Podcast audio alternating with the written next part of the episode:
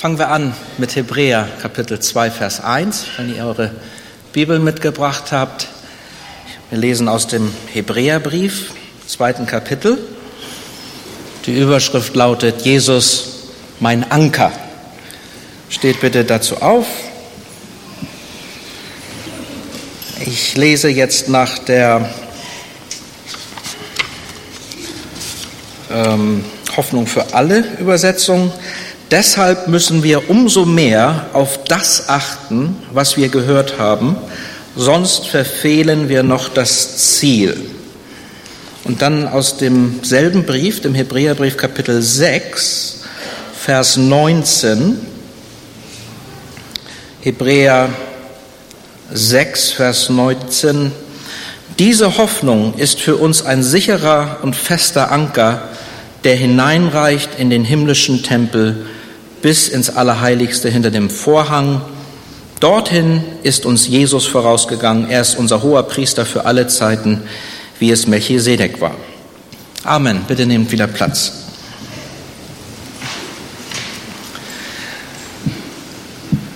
Diese beiden Abschnitte aus dem Hebräerbrief sind zunächst, der erste Abschnitt ist eine Mahnung und der zweite Abschnitt ist eigentlich die Antwort oder die Lösung auf diese Mahnung. Und wenn wir jetzt nochmal nach Kapitel 2, Vers 1 gehen, dort äh, schreibt der Autor an die Hebräer, das waren Juden, gebürtige Juden, die während der Zeit des römischen Reiches sich zu Jesus bekehrt hatten. Also Juden von ihrem Hintergrund her, die aber Christen wurden. Und es war halt von der Zeit her damals so, dass die Juden im römischen Reich geschützt waren. Die übten eine Religion aus, die der römische Staat für würdig ansah und Juden wurden aufgrund ihres Glaubens nicht verfolgt. Die Juden durften auch ihren Tempel in Jerusalem haben, das war alles in Ordnung. Nachdem Jesus seine Gemeinde gegründet hatte, sah es für eine Zeit so aus, dass die Christen eine jüdische Sekte waren, gehörten irgendwie zum Judentum dazu. Es sah nach außen hin so aus. Und deswegen genossen die Christen am Anfang auch den Schutz des Staates. Weil die Römer dachten, hm, das sind halt nur Juden. Aber nach kurzer Zeit bekehrten sich viele andere Menschen, die sogenannten Heiden, die keine Juden waren. Und ihr wisst, wie explosionsartig sich das Christentum damals verbreitete. Und dann merkten die römischen Autoritäten, die Christen, das sind ja nicht nur Juden. Das, ja, das ist ja eine weltweite Bewegung, die hier gerade anrollt. Und so verlor das Christentum den Schutzmantel, den es am Anfang als jüdische Sekte hatte. Und die Christen wurden schon 50 Jahre nach Jesus verfolgt. Und in diese Zeit fällt jetzt dieser Hebräerbrief, es sind Menschen gewesen, die Juden waren, dann haben sie sich zu Jesus bekehrt. Jetzt kam die Verfolgung dazu und viele haben unter den Hebräern gedacht, ach, wir könnten doch wieder zurückgehen und lassen jetzt Jesus mal beiseite und wir bleiben Juden, damit wir nicht so verfolgt werden. Ist doch ein angenehmer Gedanke eigentlich, oder nicht? Lass uns mal nicht so nach außen als Christen in Erscheinung treten, dann wird es uns nicht so heiß gemacht. Und das ist der Abfassungsgrund für diesen Brief, dass der Schreiber sagt, nein, bleib bei Jesus. Denn Jesus ist auf jeden Fall besser als das, was ihr vorher hattet. Das Wort besser ist so ein Schlüsselwort. Jesus ist der bessere hohe Priester. Jesus ist der bessere Bund. Jesus ist der bessere äh, Moses. Jesus ist besser als die Engel. Jesus ist immer besser im Hebräerbrief. Und jetzt kommt dieser Vers, Kapitel 2, Vers 1, und das passt so gut in die Mahnung hinein, die der Schreiber sagt. Und ich lese das jetzt mal nach verschiedenen Übersetzungen, damit wir zu dem Wort kommen, um das es mir geht. Wir müssten umso mehr auf das achten, was wir gehört haben, sonst verfehlen wir noch das Ziel. Die alte Luther-Übersetzung sagt, damit wir nicht dahin fahren. Luther 84 sagt, damit wir nicht am Ziel vorbeitreiben. Und die Elberfelder Übersetzung sagt, damit wir nicht etwa am Ziel vorbeigleiten. Das Wort, das hier benutzt wird, im Urtext bedeutet wegtreiben oder wegdriften, so wie ein Boot. Vom Wind oder von der Strömung vom Kurs abkommen kann, so müssen wir sorgsam darauf achten, dass unser Glaubensleben auf das Ziel gesteuert bleibt, damit wir nicht ab abdriften von Christus und von dem Ziel, das Gott uns gesteckt hat. Wovon hätten diese Menschen wegdriften können? Das findet ihr in Kapitel 6, Vers 1. Ich lese es mal. Darum wollen wir jetzt aufhören, euch immer wieder in den einfachsten Grundlagen eures Glaubens an Christus zu unterweisen. Er sagt, wir wollen jetzt damit mal aufhören. Aber jetzt fängt er doch mal an und erklärt ihnen dennoch einmal, was denn diese Grundlagen sind. Es geht jetzt also nicht mehr darum, das alte Leben hinter sich zu lassen, das letztlich zum Tod führt, auch nicht darum, wie notwendig es ist, Buße zu tun, zu Gott umzukehren und ihm zu vertrauen. Ebenso wenig wollen wir euch lehren über die Taufe, die Handauflegung, die Auferstehung der Toten und über Gottes letztes Gericht. Er sagt, wir wollen das jetzt nicht tun, aber er nennt es doch. Buße, Glaube, Taufe, Handauflegung, das ewige Leben in Christus, das sind Grundlagen, die wir im Glauben bekommen. Und von diesen Dingen dürfen wir auf keinen Fall uns abdriften lassen.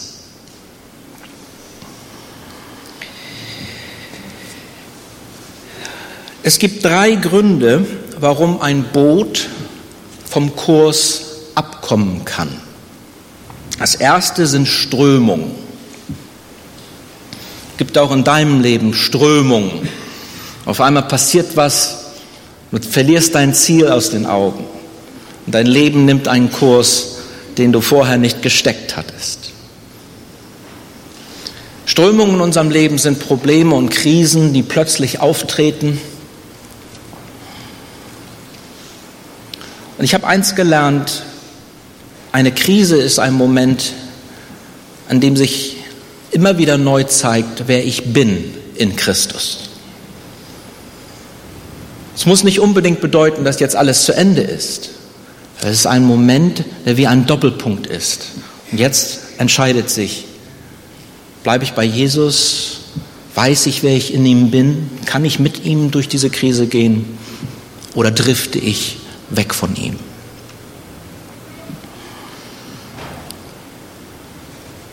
So sollten wir Probleme und Krisen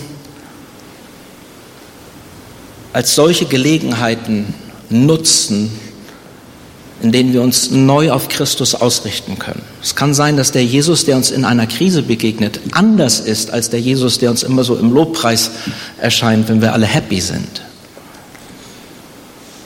Er bleibt derselbe, aber unsere Wahrnehmung ändert sich durch Probleme. Dann gibt es einen zweiten Grund, warum Boote von ihrem Kurs abkommen. Das sind Gezeiten. Über was für einen Fluss sind wir heute Morgen gefahren, Holly? Die Mümme? Die Wümme. Und die Wümme hat Gezeiten. Da ändert sich der Pegelstand. Und wenn man auf See ist und jetzt zum Beispiel in der Nordsee in einen Hafen einlaufen möchte und das Gezeitenbuch nicht gelesen hat, ja, du kannst bei Apple in keinen Hafen einlaufen. Das ist schlecht. soll es mit der Flut auslaufen. Gezeiten sind in unserem Leben solche Momente, die kommen, wo sich die Zeiten bei uns ändern. Das ist immer so. Und immer, wenn sich unsere biologische Uhr verändert, immer wenn wir von einem Stand im Leben in einen anderen kommen, wenn wir aus der Schule ins Berufsleben kommen oder wenn wir aus dem Kindergarten in die Schule kommen, wenn wir Eltern werden, wenn wir Großeltern werden. Das sind Gezeiten, das sind natürliche Wechsel in unserem Leben, aber besonders diese natürlichen Wechsel können ganz arge Probleme hervorrufen. Meine Tochter und ihr Mann, die haben uns die Nachricht, dass wir Großeltern werden, zum Weihnachtsgeschenk gemacht. Meine Frau war zunächst einmal geschockt. Ich bin doch keine Oma, sagt sie zu mir. Das dauerte so zwei Tage. Dann ist sie irgendwo einkaufen gegangen, hat so einen Body gekauft für den Kleinen und dann hat sie einen Häkelclub gegründet. Hat dann einmal im Monat ihre Schwestern und Freundinnen zu uns nach Hause eingeladen und die haben dann für den Kleinen gehäkelt und gestrickt. Acht Monate lang.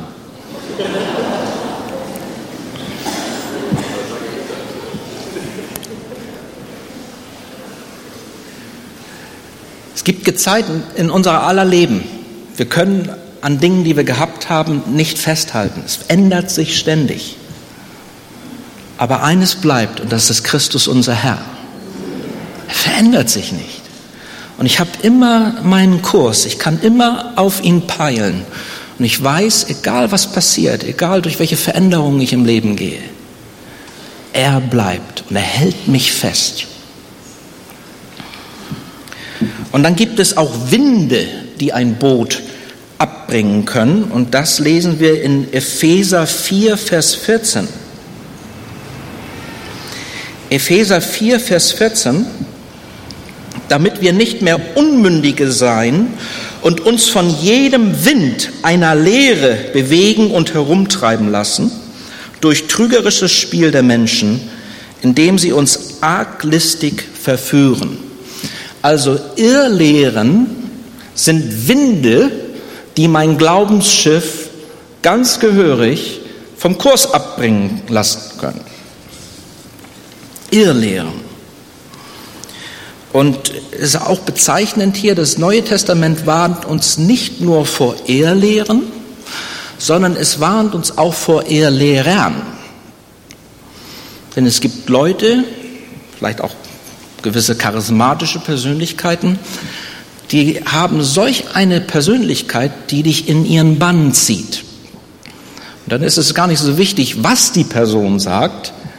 Die haben immer Nachfolger, egal ob die Qualität stimmt oder nicht. So sollen wir uns also nicht nur vor Lehren in Acht nehmen, sondern auch vor Irrlehrern.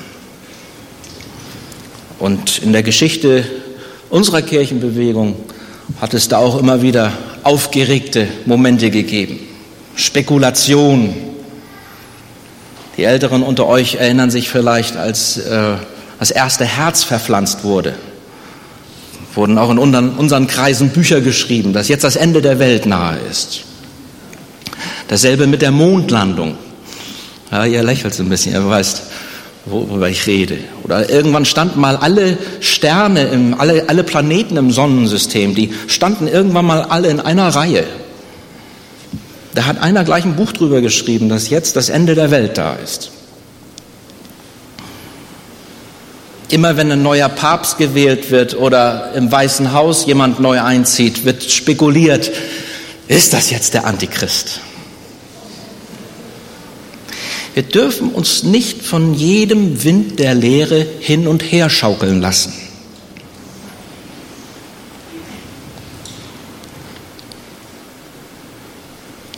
Wir sollten verankert sein, damit wir das Abdriften, dass wir dem nicht zum Opfer fallen werden.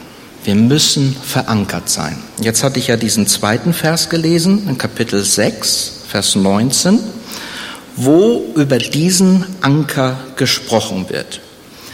Diese Hoffnung ist für uns ein sicherer und fester Anker, der hineinreicht in den himmlischen Tempel bis ins Allerheiligste hinter dem Vorhang. Dorthin ist Jesus vorausgegangen.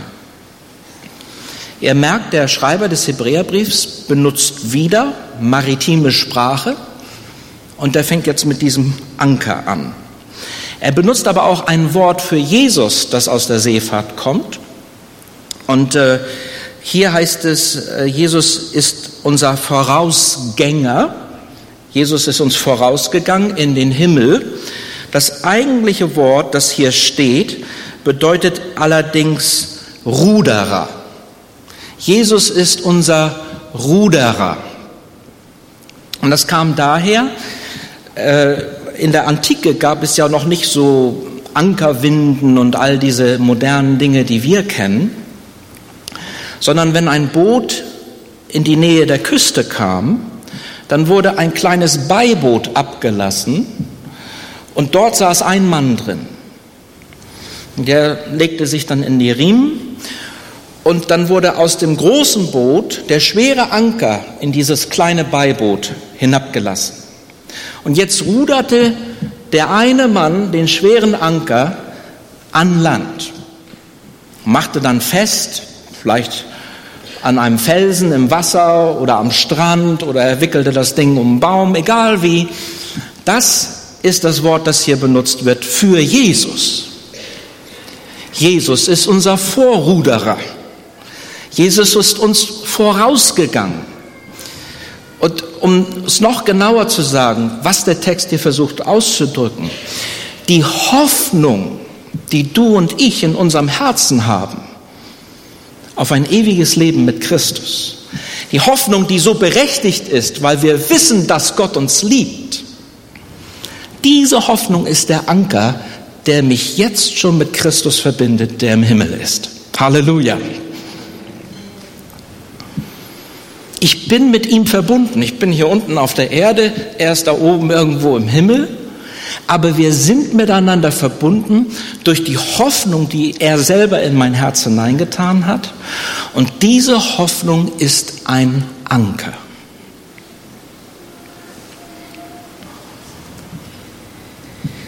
Es ist ganz wichtig, dass wir einen Anker in unserem Leben haben, damit wir nicht wegdriften. Wusstet ihr, dass das Mittelmeer 1,4 Meter niedriger ist als der Atlantik? Der Straße zu Gibraltar, da strömt an der Oberfläche eine starke Strömung ostwärts in das Mittelmeer hinein, weil der Atlantik halt höher ist als das Mittelmeer. Und in der Antike sind keine Boote unter Segeln gegen diese Strömung gegen angekommen. Es sei denn, sie hatten einen Anker. Denn es gibt an der Straße zu Gibraltar auch eine Gegenströmung in der Tiefe des Meeres. Dort fließt das Wasser von Osten nach Westen. Aber wie kommt man jetzt in diese Strömung, die unter der Oberfläche ist? Die Schiffer haben einen sogenannten Treibanker gehabt, den konnte man tief in das Wasser hineinlassen. Und wenn dieser Treibanker von der unteren Strömung erfasst wurde, dann zog der fast magisch das Schiff gegen die Oberflächenströmung auf den Atlantik hinaus. Ist doch fantastisch, oder? Jesus ist so ein Anker der uns durch alle Strömungen, die Strömungen, die wir als Christen in dieser Gesellschaft erleben, das sind ja Gegenströmungen, oder nicht? Jesus ist dieser tiefe Anker, der mich wieder die Oberflächenströmung zu dem Ziel bringt.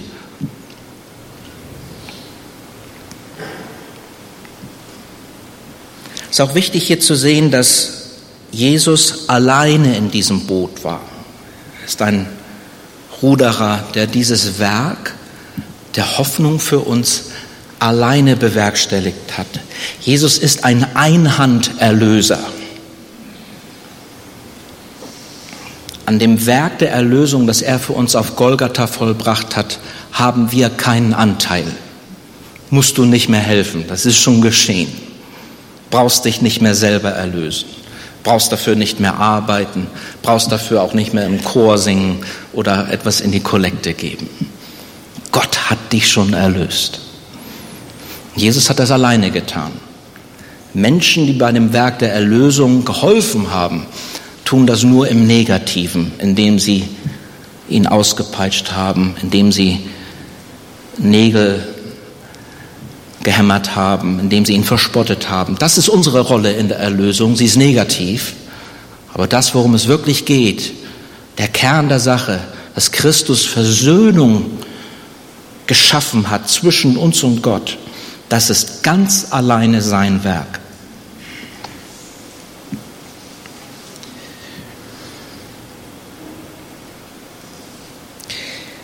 Wenn wir wegdriften,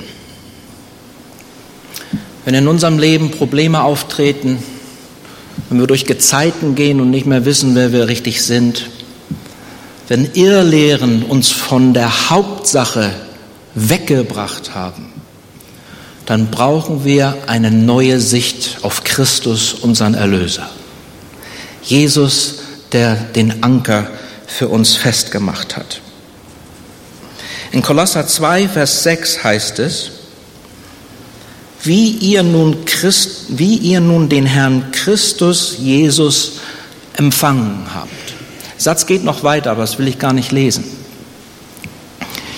Wie ihr nun den Herrn Christus Jesus empfangen habt. In meinem Glaubensleben als Christ habe ich Jesus empfangen. Das ist ein unheimlicher Schatz in meinem Leben. Und dieses Empfangen Jesu, das wiegt alles andere, was ich in meinem Leben verlieren kann, bei weitem auf. Ich weiß, dass das große Worte sind. Aber es sind auch Worte, die ich durchlitten habe und von denen ich weiß, dass sie heute noch in meinem Leben wahr sind. Was ich dort von Gott empfange, Christus, der lebendig in mein Herz einzieht, wiegt mehr als jeder Verlust, den ich in diesem Leben erleiden kann.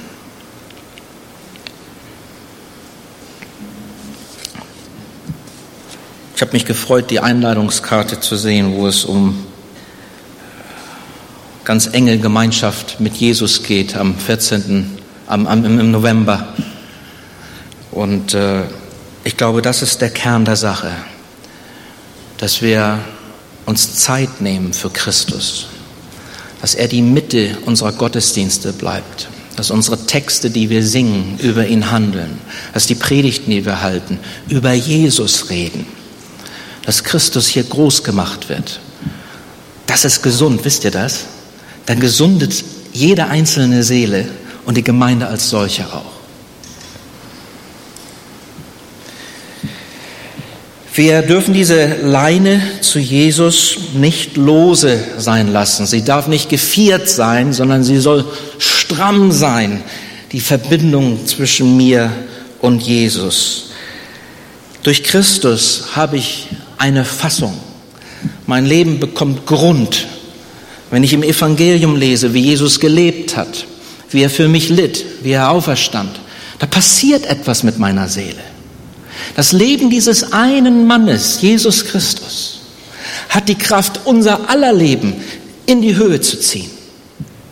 Und je mehr ich mich dem aussetze, je mehr ich mich mit Jesus beschäftige, desto mehr Grund bekomme ich in, unserem, in meinem Leben, desto felsenfester bin ich verankert mit ihm. Das wünsche ich euch. Lasst uns jetzt auch, wenn wir ins Abendmahl gehen, lasst uns an Jesus denken. Ja? Lasst uns an Jesus denken. Das, das geht um ihn. Das ist der Kern der Sache. Halleluja. Amen. Gott segne euch.